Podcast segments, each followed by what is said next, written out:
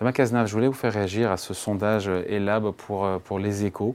De plus en plus de Français sont persuadés que les impôts augmentent en France. On reboucle avec le sujet qu'on a évoqué au début ensemble. 58% des Français, c'est beaucoup, estiment que la fiscalité s'est alourdie depuis l'élection d'Emmanuel Macron en 2017, malgré toutes les baisses d'impôts, ah oui. euh, taxes d'habitation et compagnie. Donc à vous écouter, les Français ont tort de penser ça. Non mais, non mais je pense qu'il y a. D'abord, c'est vrai que la réalité, il faut remettre les, chiffres. Et les chiffres, c'est une baisse de la fiscalité. Et c'est pas euh, moi qui vous le dis. Pourtant, la pression, quand on regarde la pression fiscale, les prélèvements obligatoires en France, j'ai plus les chiffres en tête, mais ça baisse. Ils sont, ils sont stables, ils vont légèrement baisser sur 2027, euh, voilà. à 0,1 point. Mais quand. Euh, je vais vous donner deux exemples. Quand vous avez une politique de l'offre aussi efficace que la nôtre, qui permet aux entreprises de créer plus de richesses, vous récupérez plus d'impôts sur les sociétés. Deuxième, deuxième élément qui, qui contribue à augmenter les prélèvements obligatoires, on va mettre pour la première fois le taux minimal sur l'impôt sur les sociétés, qui est un accord de l'OCDE, qui va nous permettre de récupérer un peu plus d'un milliard cinq sur des entreprises qui ne seraient pas euh, à 15%.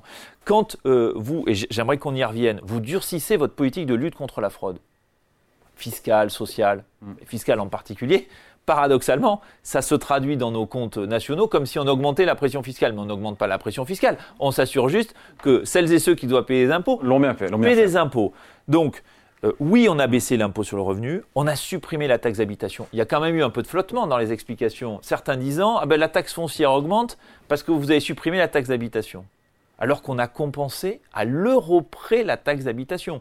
Donc les élus qui expliquent qu'ils augmentent la taxe foncière parce que la taxe d'habitation a été euh, supprimée, euh, sont assez malhonnêtes, mm.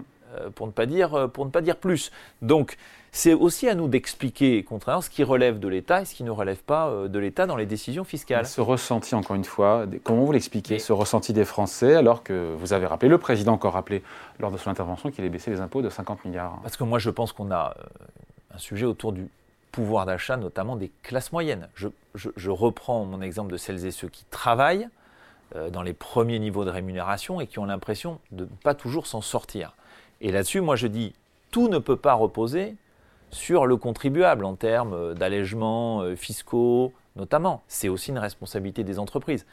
On attend aussi beaucoup de la négociation sociale qui doit s'ouvrir avec les partenaires sociaux sur les minimums de branches, pour que aussi tous les salariés bénéficient, tous les salariés bénéficient d'une certaine manière de la croissance. On a traduit, j'étais encore parlementaire à l'époque, la loi sur le partage de la valeur. Comment est-ce qu'on associe mieux les salariés à la création de richesses dans l'entreprise? On a étendu les mécanismes de partage de la valeur pour les entreprises de moins de 50. C'est tout ça. notre conquête à nous, notre enjeu, c'est quand même ces classes moyennes qui travaillent, qui ont l'impression parfois d'être trop riches pour bénéficier des aides et pas, assez. pour pouvoir euh, avoir une amélioration de leur quotidien. Donc je pense que c'est ça notre sujet prioritaire, c'est comment est-ce qu'on accompagne mieux les classes moyennes.